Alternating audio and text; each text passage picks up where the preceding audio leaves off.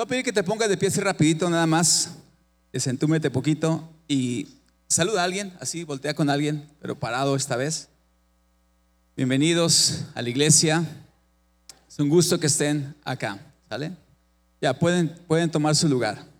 Gracias. Hay que estar orando por nuestros pastores que están ahorita afuera. Estar orando, cubriéndolos allá donde estén. Que Dios les use, les guíe y les cuide en todo lo que hacen. ¿sí? Quiero preguntarte algo rápido. ¿Quién aquí eh, de niño, aparte que ibas a campamentos y todo eso, como dijo Flash, quién aquí estaba en equipo de algo? Fútbol, básquetbol, tenis, eh, karate. ¿Y cuántos aquí, ahora que ya estás grande, te pones a pensar y dices, qué malo era? O sea, mis papás me decían, eres el mejor hijo, eres el mejor. Pero realmente Realmente no, ¿verdad? Y, la otra es también, podemos decir, quién, quién aquí era de veras, o sea, era de los de en medio, ¿verdad? Pero quién realmente malo así que nadie te quería en el equipo y que te dejaban al final, gracias Uriel, que te dejaban al final, eh, no, pues llévatelo tú, no, mejor tú, no, pues un volado, no, pues mejor que sea el árbitro, ¿ah? y nunca jugabas. Pero también, ¿quién aquí era el, el clásico bueno del equipo que dices, o sea, todos te querían en su equipo, eh, el entrenador te ponía de ejemplo, ¿verdad? Y siempre estaba en eso. ¿Por qué dice aquí que por qué con Quique? Qué bueno, también era él, ¿verdad? Todos te voltearon a ver y ¡ah! se rieron. Yo recuerdo una vez, eh, ya puedes apagar la luz, está bien. Una vez este, que marcó mucho mi adolescencia.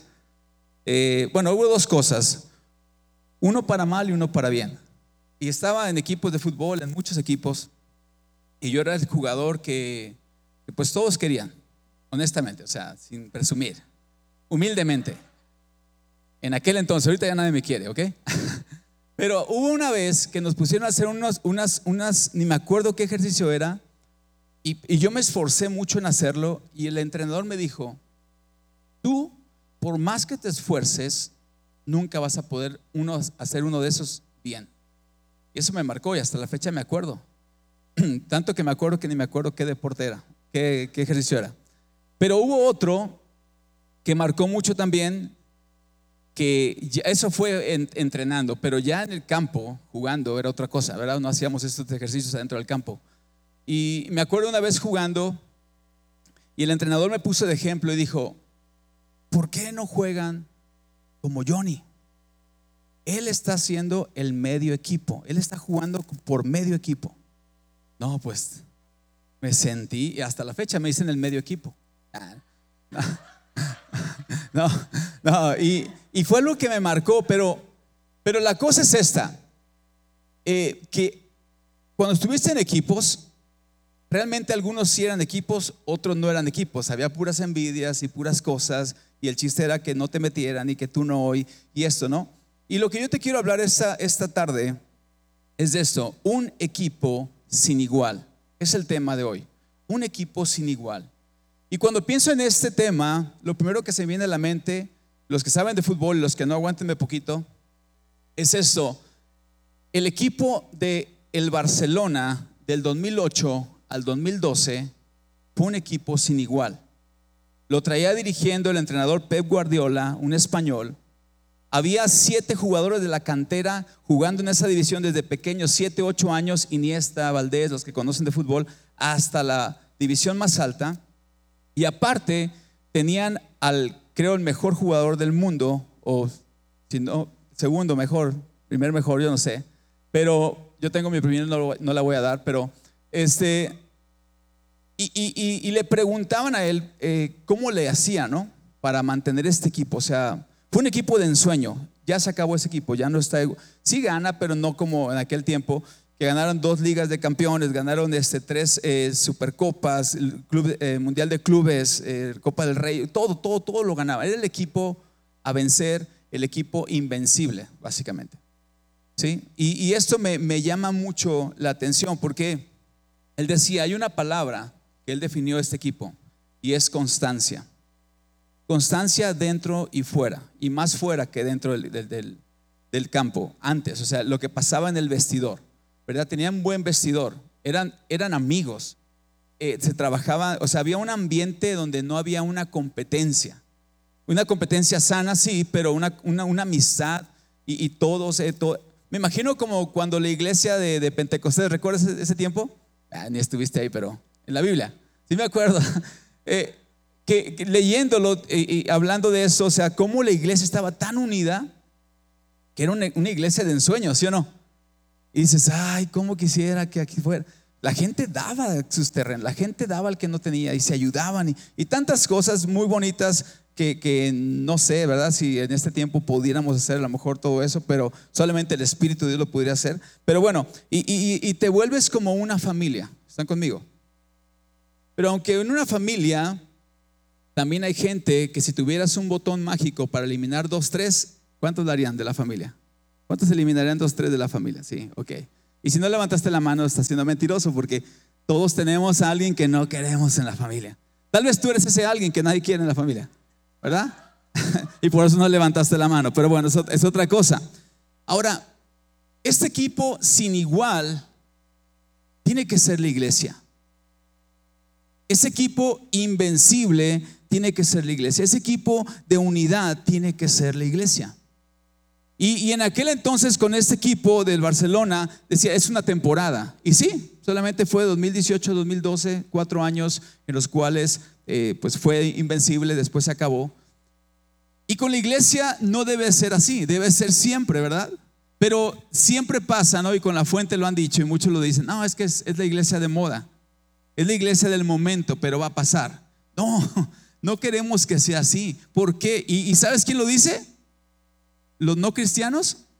No, los cristianos, ¿verdad? Y como tenemos que ser este equipo sin igual, este equipo que trabaja en unidad. Ahora, hablando aquí, en la iglesia, siempre estamos hablando de la iglesia, eh, cómo podemos mejorar, qué podemos hacer y, qué podemos ser mejores. ¿Por qué? Porque entendemos algo, que la iglesia no es el lugar eh, de perfección y el pastor Tony lo ha estado predicando. No es un lugar donde buscamos gente perfecta. Si tú buscas una iglesia perfecta, nos avisas para ir, ¿verdad? Si la encuentras. Y también diría, no vayas porque la vas a arruinar. ¿Verdad? De una manera, no, no hay una iglesia perfecta porque estamos nosotros, solamente es perfecto Dios, nosotros no somos perfectos, pero bueno, es algo que se ha estado comunicando. Ahora, como familia, es muy difícil que te reconozcan lo bueno que eres en algo. Muchas veces es muy difícil. Como familia, siempre es la, familia la que, la que te aplasta, lo que nos aplasta o la que aplastamos. ¿Sí o no? Siempre estamos viendo eso y estamos tirando, ¿no? Y es más fácil que te aplasten a que te levanten. Y esto es algo, pues en la familia tú no puedes fingir. En la familia tú eres, en tu, en tu, piensa en tu familia, o sea, te conocen cuando estás enmulado o enmulada. ¿Saben, sí o no? ¿Saben cuando estás triste? ¿Te conocen bien? ¿Nos conocen bien o conocemos bien a los demás? Que esta es la familia, tenemos, somos transparentes, no hay nada que pueda decir, ah, no, pues está feliz, pero está triste. No, no, o sea, se nota luego, luego, lo podemos notar. Yo con mis hijos puedo notarlo, mis hijos conmigo también. Yo con mi esposa también. Ella conmigo, o sea, rápido sabemos. ¿Por qué? Porque este es el equipo, es la familia. Como iglesia igual. Como iglesia, Dios nos ha llamado a ser un equipo sin igual, un equipo que obviamente no podemos agradar a todos, no se puede, yo sé que no. Trata de, aquí para allá, pero también de allá para acá, para estar bien. ¿Verdad? Es algo, es algo que venimos a la iglesia no por alguien, sino por Él, ¿verdad? Para estar en este equipo. En Mateo 13, 53, 53 al 57 Dice, cuando Jesús terminó de contar estas historias e ilustraciones, salió de esa región, regresó a Nazaret, su pueblo, diga conmigo su pueblo. Cuando enseñó allí en la sinagoga, todos quedaron asombrados y decían, ¿de dónde saca esa sabiduría y el poder para hacer milagros? Y se burlaban. La gente que lo conocía, ¿ok? La gente con, que, que lo vio crecer, la gente que conocía a su familia, se burlaban no es más que el hijo del carpintero y conocemos a María su madre y a sus hermanos Santiago, José, Simón y Judas. Todas sus hermanas viven aquí mismo entre nosotros. ¿Dónde aprendió todas esas cosas? se sentían profundamente ofendidos y se negaron a creer en él. Entonces Jesús le dijo, un profeta recibe honra en todas partes menos en su propio pueblo y entre su propia familia.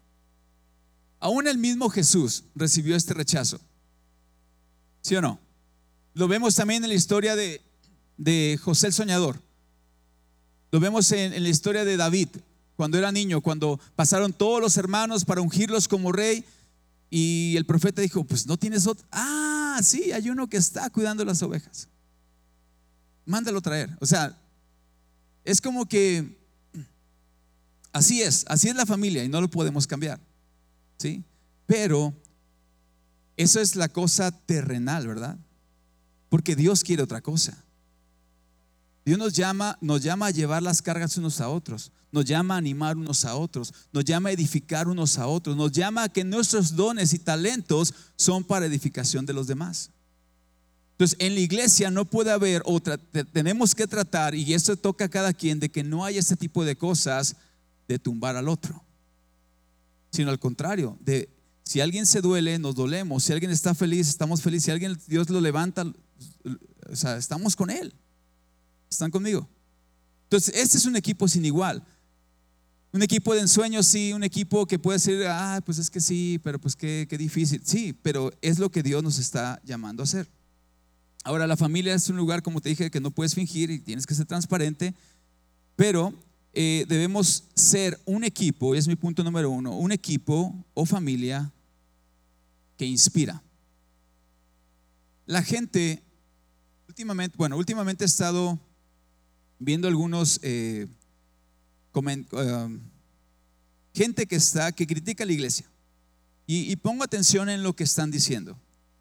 ¿Verdad? ¿Por qué? Porque ellos tuvieron gente que aún fue cristiana, hija de, hijos de pastores y, que estuvieron en una iglesia, tanto de cualquier religión, pero hablan de cómo hay tanta hipocresía en la iglesia. Hablan de tantas cosas como que puro dinero y que puras, este, ah, puras cargas y pura incongruencia en lo que se predica, en lo que se hace. O sea, totalmente lastimados, dañados, lo que sea pero están hablando. ¿Sí? Y, sabes qué? Creo que tienen un poco de razón.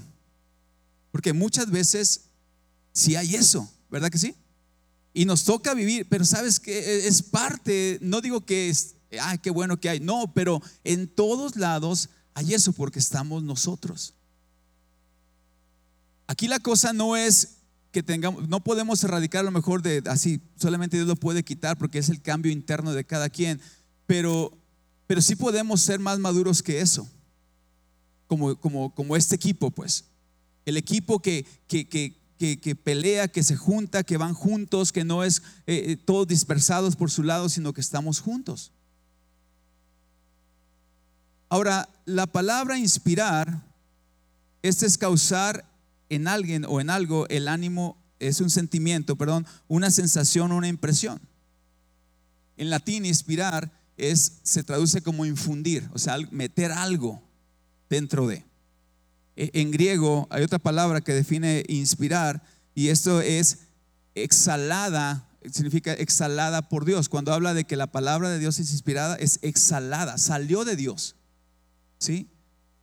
Para que entre en nosotros, para infundir en nosotros, o que pueda meterse la palabra, el Espíritu de Dios sobre nosotros. Ahora, toda la inspiración viene de parte de Dios. Pero también hay, hay esa inspiración que es de, yo no estoy hablando de la inspiración que llega ahorita, ay, me, me inspiré, voy a componer una canción. Porque mucha gente se inspira y, y hace cuadros y hace cosas. No hablo de esa inspiración. Hablo de la inspiración que viene de Dios. Esa que es eh, a, través del Espíritu, el Espíritu Santo, el Espíritu de Dios que nos da y, esta inspiración que permanece. ¿Están conmigo? Entonces, eso es lo que, lo que estoy tratando de, decirte, ¿no? Hay muchas personas que han inspirado al mundo, pero hasta hoy en día el que sigue inspirando es Jesucristo. Es el único, es el máximo eh, que podemos decir que inspira, o sea, sigue hasta hoy en día y, y aún causando controversias, ¿verdad? Hasta hoy en día. Entonces, iglesia, ¿dónde estamos buscando nuestra inspiración? Porque la iglesia no trata de un momento solamente ay, es que me inspiré en la alabanza y ya. No, no, o sea, tú, tu inspiración es Dios.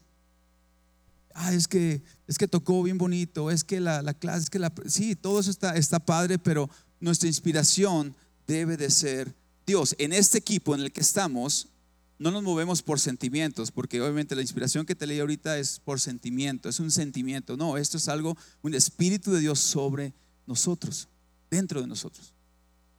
¿Están conmigo? Hay una inspiración, pues puede ser incorrecta, ¿no? Lo podemos ver en la Torre de Babel en Génesis 11, del 1 al 9. No lo voy a leer, solamente el verso 4. Pero dice, entonces dijeron, vamos, construyamos una gran ciudad para nosotros con una torre que llegue hasta el cielo. Eso nos hará famosos y evitará que nos dispersemos por todo el mundo. Motivos equivocados. Sí lo estaban logrando, sí estaban haciendo, obviamente no iban a llegar al cielo, pero estaban tan inspirados, tan motivados Ahora imagínate si estamos en Dios, inspirados en Dios y, y como equipo, ¿cuánto no podemos lograr como iglesia? Si todos ponemos nuestro granito de arena como iglesia, como equipo, como líderes, ¿verdad? ¿Cuánto no podemos lograr? Tenemos que, como iglesia, como equipo, tenemos que tener un sentido en la vida de por qué hacemos las cosas y por qué ayudar a otros. Tenemos que estar conscientes por qué estamos haciendo iglesia. No es para mí, es para mi hermano también. O sea, quiero bendecir. Viene el día de, servir a la comunidad este sábado. Te invitamos que vengas. No trata nada más que te pueden dar a ti, sino que tú puedes dar también a la comunidad, a la gente. Entonces, a las 10 aquí, ¿verdad, Pastor Quique?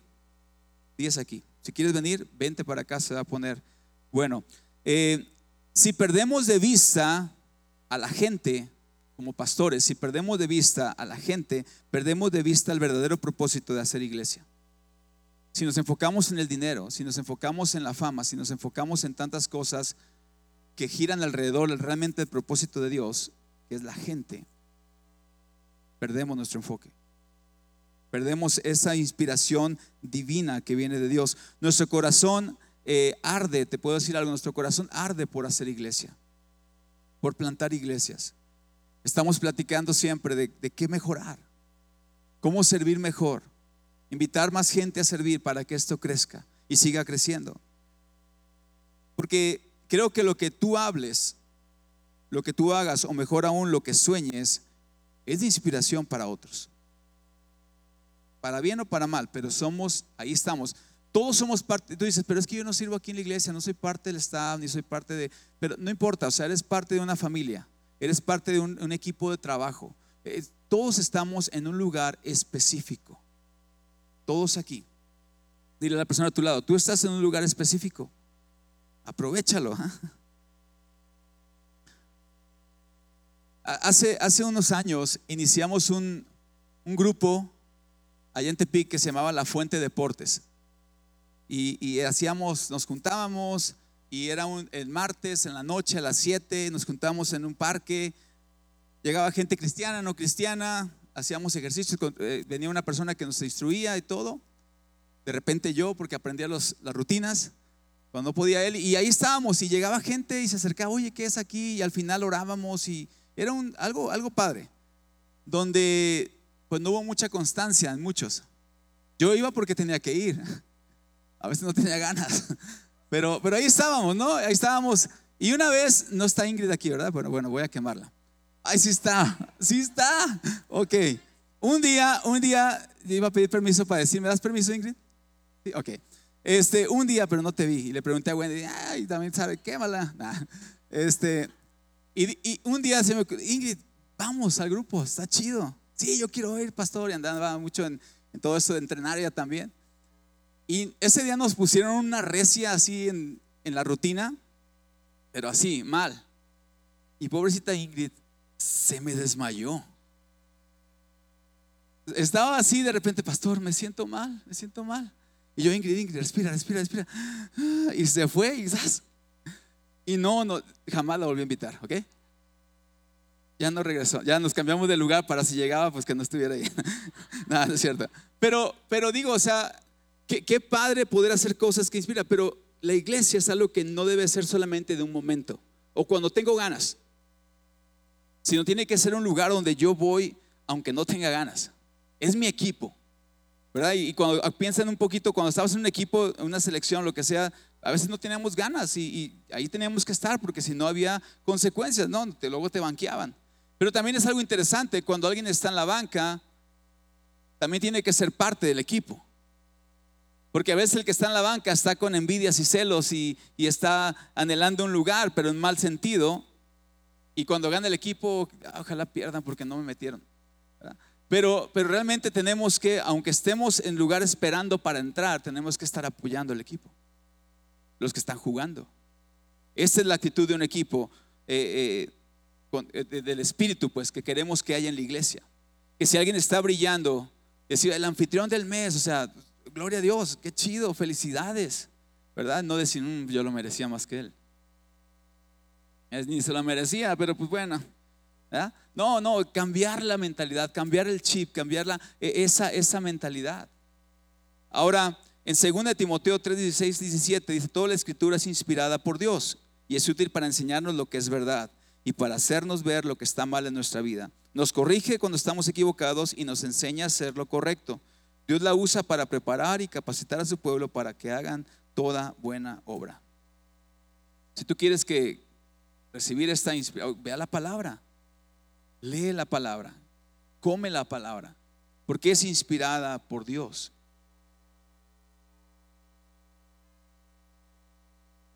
Ahora, ¿por qué o para qué inspirarnos? Dije hace un momento, porque Dios nos ha puesto, es el punto 2, Dios te ha llamado para posiciones específicas. En el equipo, donde quiera que tú estés, siempre, siempre hay posiciones específicas. No puedes andar como loco corriendo por todos lados. O sea, cada quien tiene que cubrir y estar en la posición que les toca. ¿Cierto o no?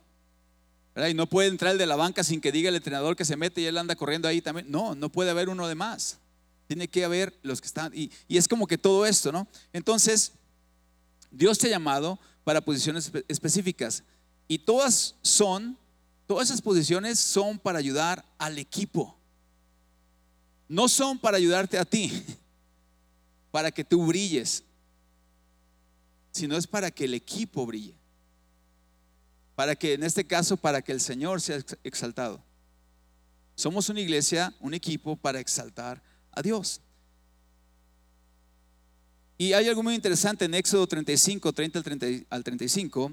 Dice, luego Moisés dijo al pueblo de Israel, el Señor ha escogido específicamente a Besaliel, el hijo de Uri, nieto de Hur, de la tribu de Judá. Y el Señor llenó a Besalel del Espíritu de Dios y le dio gran sabiduría, capacidad y destreza en toda clase de artes manuales y oficios. Él es un maestro artesano, experto en trabajar el oro, la plata y el bronce. Es hábil en grabar, incrustar piedras preciosas y tallar madera. Es un maestro en todo trabajo. Eh, dice, el Señor les ha dado tanto a él, a Oliab, hijo de Aizamac, de la tribu de Dan, las capacidades de enseñar a otros sus habilidades técnicas y el Señor los ha dotado de un talento especial en el arte de grabar, diseñar, tejer, bordar eh, y todo esto. Ahora, lo que me llama la atención aquí es que Dios le llamó, esta tarea no se la dio a ellos. ¿A quién se la dio? A Moisés, de construir esto. Pero Dios puso gente capaz con estos dones para lograr el objetivo o la meta. ¿Están conmigo? Entonces, eh, Dios les dio su espíritu y lo que me encanta es que dice, em, ¿dónde está? ¿Dónde está? Dice que ah, les dio la capacidad de enseñar a otros sus habilidades. O sea, no es como que ellos y ellos brillaban y solamente ellos, sino que ellos enseñaron a otros. Entonces, como iglesia así funciona. Dios te ha dado dones a ti, te ha dado capacidades, Dios te ha llenado de su espíritu, pero ¿qué es? Para que tú enseñes a otros, para que otros aprendan. Y no es, no es como en el, no tiene que ser como en el mundo, no que no es que no le voy a decir la receta secreta porque entonces me va a quitar la chamba. No, es que no le voy a decir cómo se hace la mezcla, porque donde sepa hacer la mezcla me tumba la chamba de poner el ladrillo y todo. No, ¿saben? No es así, no debe ser así. Aquí estamos para enseñar al que llega por primera vez. Aquí estamos para, para eh, tender la mano al que no sabe. ¿Están conmigo? ¿Sí? Está calladito, pero estamos bien, ¿verdad? Entonces, Dios le encomendó esto a Moisés, pero él le puso gente capaz. Dios puso gente aquí que Dios le encomendó esto, pero estamos nosotros. Dios nos ha puesto aquí por un propósito, para sumar al equipo y no para restar. Estamos aquí para sumar como equipo, para levantar los brazos de los pastores, para animar, para edificar, para si escucho algo, si hago algo o, la riego, o sea, todo, todo, o sea, tenemos que tener este espíritu de Dios que nos ayude y este amor que nos ayude a cubrir ese tipo de cosas y no quedarnos anclados ahí. Ahora, primera de Corintios 12, 7, todo don es para edificación de los demás. En primera de Corintios 12 te habla de que somos un cuerpo, ¿no? Todos somos un cuerpo. Eh, en Juan 13, 35 dice, el amor que tengan unos por otros será la prueba ante el mundo de que son mis discípulos. Y a veces esta es una cosa que, que no es lo último que mostramos como iglesia, el amor unos por otros. Es donde nos falla, ¿verdad? Amamos a Dios, pero al prójimo no. Es difícil el prójimo, a ti sí, Señor, pero a este no. Y la, y la, Biblia es muy clara que dice, ¿cómo puedes amar a Dios que no le ves si a tu hermano que ves no le puedes amar? ¿Están conmigo? Entonces, es algo que, que, es la prueba para el mundo como iglesia. Y este es lo que inspira, ¿verdad? Y no es un grupo de ayuda social aquí. No, no es un club social tampoco. Es la iglesia. E, es, es, la casa de Dios, por así decirlo. ¿Verdad? Y no del edificio, porque pues, el edificio es un lugar, o sea, nuestras vidas. Nosotros debemos inspirar a la gente allá afuera, a nuestros familiares, a nuestros amigos, en el trabajo, donde quiera que estemos, somos de inspiración. Y el otro punto que quiero tocar es, Dios nos ha inspirado para ganar como equipo. Dios nos ha inspirado a nosotros para ganar como equipo.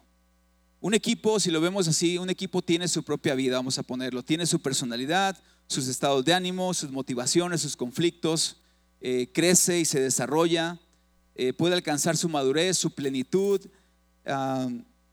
como grupo, ¿verdad? Pero hay algo que pasa, y, estuve leyendo sobre esto, hay algo que se llama la cohesión interna. Y es el campo total de fuerza, así lo dice, el campo total de fuerza que se ejerce sobre un grupo de miembros para que permanezcan en él. Vamos a ponerlo como un imán que, que, hace permanecer ahí. Y sabes que para mí, leyendo esto, el Espíritu Santo es esto, que nos ayuda a mantenernos unidos. A pesar de las diferencias, a pesar de las dificultades, a pesar de, las malas caras, de lo que sea. Yo no estoy aquí por eso, estoy aquí por Él. Y es lo que me mantiene. ¿Están conmigo?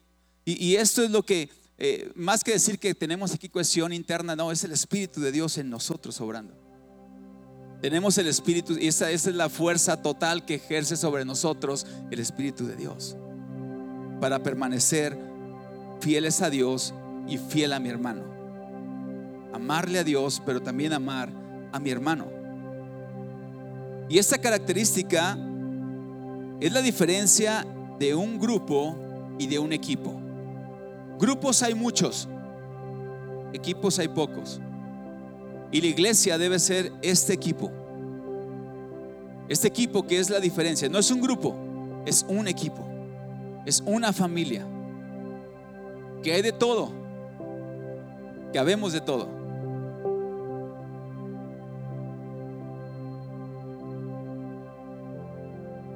No, y esto no basta solamente con la buena buenas intenciones o, ah, es que qué bonito sería que todos así viviéramos. No, no, no, esto es algo que se trabaja, es algo que se construye con el paso del tiempo, es algo que se madura.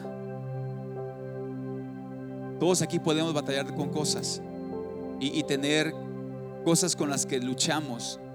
Son nuestros ninjas mentales. Puedes decir, no, es que yo vengo aquí, pero no me siento parte.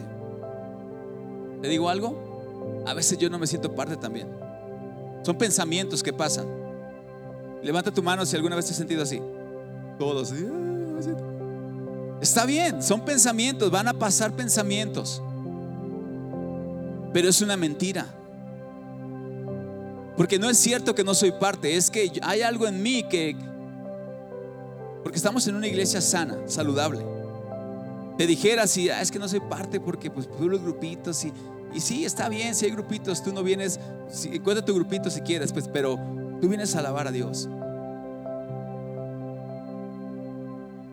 De veras, hermano, tenemos que construir juntos esto, como equipo. Como equipo, hacer esto. Y ese trabajo eh, requiere de todos. No solo, a veces puede haber mal liderazgo y por eso no se logra algo, ¿no? A veces puede haber también eh, pues gente que no y, está bien, pero debemos trabajar todos juntos. Y a veces es bueno sacarlo. Es que no me siento bien. Lo sacas y como que agarras un y algún hermano te anima y otra vez vas para adelante. ¿verdad? En vez de quedártelo y, lo sacas y estás ahí y lo buscas a Dios y, Dios yo quiero estar enamorado de ti. Pero este, este, esta unidad que podemos decir o esto que estamos hablando solamente viene de estar enamorado de Cristo. Si estás enamorado de Cristo, vas a estar enamorado de su iglesia con todas sus imperfecciones. Es que no me gusta este tipo de música, es que no me gusta que lo que dices, eso sale es secundario. ¿sí? En lo fundamental, que haya unidad. En lo secundario, que haya libertad. O sea, lo que no, no es tan importante, relevante, déjalo a un lado. Pero en lo fundamental, que estemos unidos. En lo que realmente importa, que estemos unidos. Tenemos metas como equipo. No solamente individual, como equipo tenemos metas. Tenemos propósitos como equipo. Pero si todo lo que te interesa es ganar, realmente no vale la pena. ¿Verdad? No, si tú dices, es que yo quiero ganar y no, no quiero perder nunca, y, es que pierden ustedes, pero yo quiero seguir ganando. No, o sea, no, no estás en el equipo correcto, entonces estás en otra sintonía. Porque un equipo desintegrado internamente es prácticamente lo mismo que una ausencia de equipo. O sea, no hay equipo, pues. Y aquí es cuando cada miembro actúa por su cuenta, va a lo suyo, solo le interesan sus intereses particulares y no el equipo. En esta situación es prácticamente imposible funcionar eficazmente. No se puede ser equipo. No se puede. No se puede ser iglesia, no se puede ser familia si no estamos todos en ese sentir. Tenemos trabajos específicos, pero tenemos la misma visión y esto es lo que nos une. Tenemos a nuestro Dios que es el que nos une. Tenemos una meta que un día ir con Él es lo que nos une. Tenemos que hacer crecer, que queremos que crezca más la iglesia, o es lo que nos une. Queremos más vidas restauradas, es lo que nos une. Que las sillas están mal acomodadas, ¿qué importa? Que ponen una hilera de más, ¿qué importa? Esto no, esto no es lo que nos causa unidad, sino las cosas fundamentales.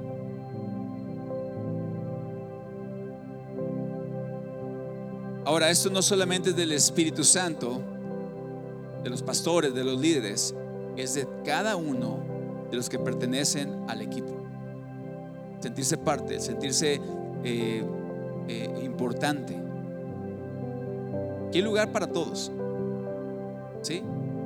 Hay lugar para todos. Quien quiera venir es bienvenido. Y ya para terminar, casi Necesitamos a cada jugador del equipo para ganar. Escucha esto. Pero ningún jugador es tan importante como para no poder ganar sin él. Si te necesitamos. Pero pues si no quieres, pues no se puede. No, no, es obligación. Pues, pero queremos ganar juntos como equipo. Que se, que se, nos recuerde, o sea, que se recuerde o que se mencione la fuente como no es iglesia, o hay unidad. Y las demás iglesias también porque eso somos la iglesia, somos parte de la iglesia de Cristo. Las personas correctas en el lugar equivocado genera confusión y frustración. Las personas correctas, la persona correcta en el lugar correcto genera progreso y alabanza a Dios. Pero las personas correctas en lugares correctos generan fruto que honra a Dios, multiplicación y crecimiento. Imagínate, o sea, no ocupamos que todos estemos en esto. Vamos a ver más de Dios en nosotros, más de Dios en la iglesia, como iglesia.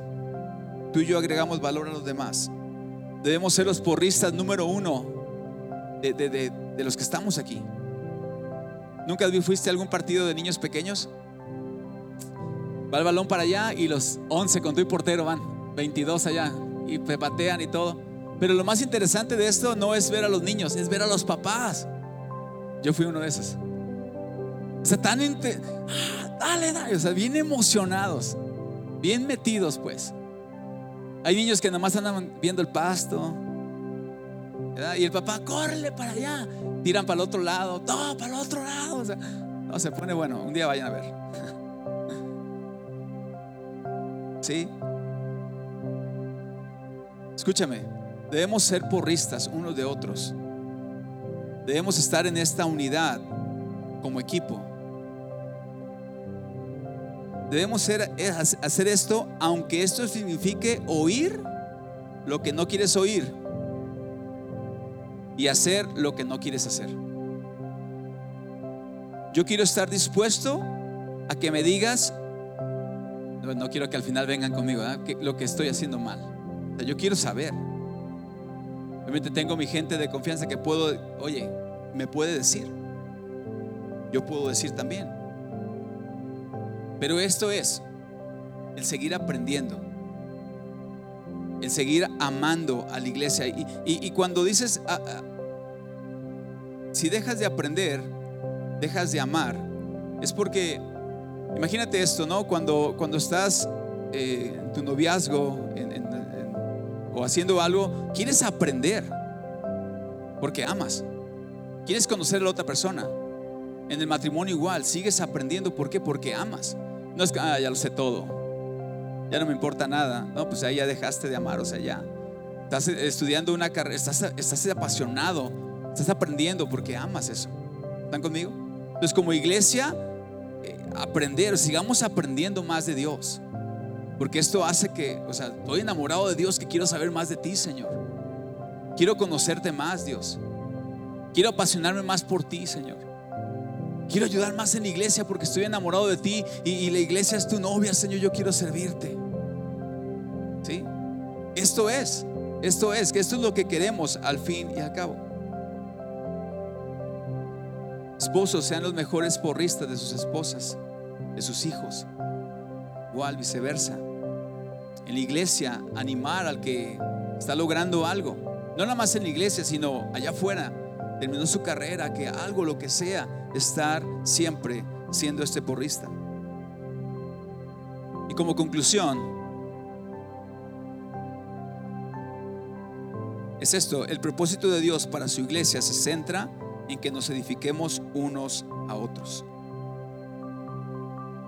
Tu título, tu dinero, tus posesiones, cada cosa que tú tienes, que Dios te ha dado, que glorifiquen a Dios. Pero piensa en algo, el servir en la casa de Dios es un privilegio también.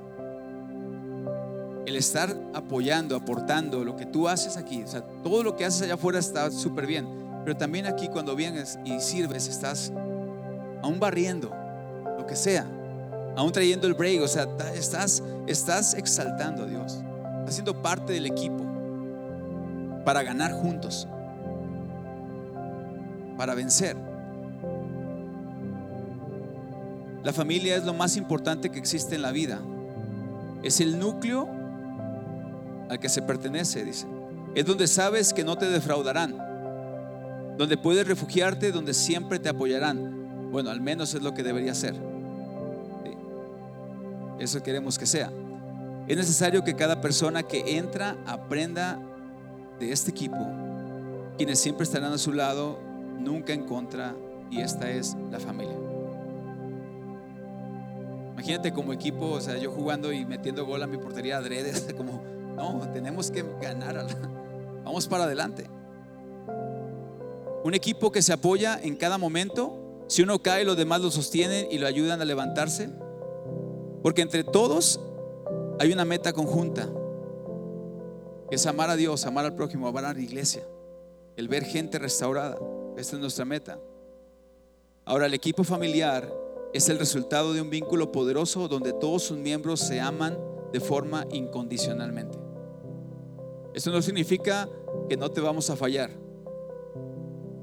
pero sobre la falla hay un amor incondicional. Hay un amor más allá. Y termino con un versículo. En Hechos 10, 24 al 25. Pensemos en manera de motivarnos unos a otros a realizar actos de amor y buenas acciones. Y no dejemos de congregarnos como lo hacen algunos, sino animémonos unos a otros, sobre todo ahora que el día de, su regreso está cerca. Iglesia, vamos a animarnos unos a otros. Vamos a ser este equipo que anima, que edifica, que todo el mundo quiere estar, porque ahí siento, eh, me siento amado, me siento edificado. Y si hay algo en lo que estás batallando en tu mente, diciendo, es que yo no me siento así, es que yo no me siento amado, es que yo vengo, pero pues vengo y me voy rápido porque no quiero que nadie me vea. Y, o sea, pues, oremos a Dios por eso. Que Dios haga cambios en nuestra vida, porque para eso venimos, ¿no? Para salir diferentes, transformados, que Dios está haciendo un, un cambio en nosotros. Hay un proceso en nuestras vidas. ¿Sí? Un día vamos a ser perfectos cuando estemos con Él. Santos un día, pero ahorita pues no, hay mucho trabajo que hacer y en unos más que en otros. Sí, amén. Entonces voy a invitarte a que te pongas de pie. Y cierra tus ojos. Solamente digas a Dios, Dios, yo quiero, yo quiero ser parte, sentirme parte de tu, de tu iglesia, de tu equipo, Señor. Yo quiero amar tu casa, quiero amarte a ti, quiero amar a, mis hermanos, Señor. Quiero que pongas en mí tu Espíritu Santo, Señor. Y, si en mí ha, muerto esta pasión por lo, que, por lo que hago por ti, de buscarte, de leer tu palabra, de, venir a la iglesia, Señor, yo, yo quiero que tú cambies eso, Dios. Que me ayudes, que me transformes, que me edifiques, Señor. Y ayúdame a ser, a ser parte de esto donde yo también pueda ser eh, alguien que edifica a otros, alguien que anime a otros. Que podamos ser esa iglesia gloriosa que tú quieres, Señor. Para nuestra comunidad, para nuestras familias, para nuestro, eh, donde trabajamos, el trabajo, el deporte, donde quiera que estemos, Señor. Que podamos ser de edificación, Señor. Que podamos mostrar este, eh, este espíritu que tú nos has dado, Señor. Y que inspire a otros. Te damos gracias, Dios, porque tú eres tan bueno. En el nombre de Jesús. Y todos decimos, amén. Dale un fuerte aplauso a Dios.